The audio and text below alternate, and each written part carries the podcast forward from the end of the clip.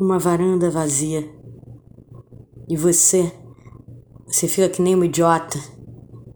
Idiota não, imbecil. Imbecil passando mensagem. Você sabe que não serão respondidas, que nunca foram. Então por que continua? Você olha de dois em dois minutos para a caixa de mensagens para ver a mesma coisa. Não vê surgir nada. Talvez você só não saiba preencher o tempo que gastava com ela. O que será que você fará à noite quando esperava ela chegar? Tomava sempre mais um banho, porque você sempre foi de suar muito e ficava à espera. Depois sua noite era floreada de música em conjunto. Eram quatro ouvidos testemunhando o melhor da música, às vezes em silêncio, outras balbuciando, algumas dançando. Sua varanda, sua varanda ganhava gente. Tava calor, sempre tá calor para você, mas aguentava-se. Aguentava-se pelo prazer da companhia.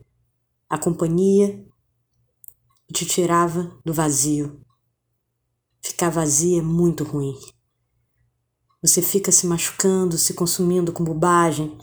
Vê mais uma vez agora que nada chegou na caixa de mensagens é apenas e tão apenas uma maneira de não saber o que fazer com o esvaziamento da cena.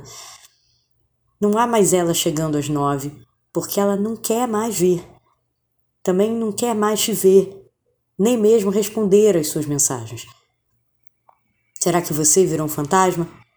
Uma persona não grata? Alguém a ser evitado? Essa é a dor. Por que será que você virou alguém tão desinteressante que só envia mensagens tolas que no fundo não há o que responder?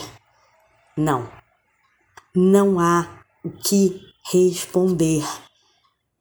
Porque não há mais rituais de música até a madrugada entrar. Há apenas uma varanda.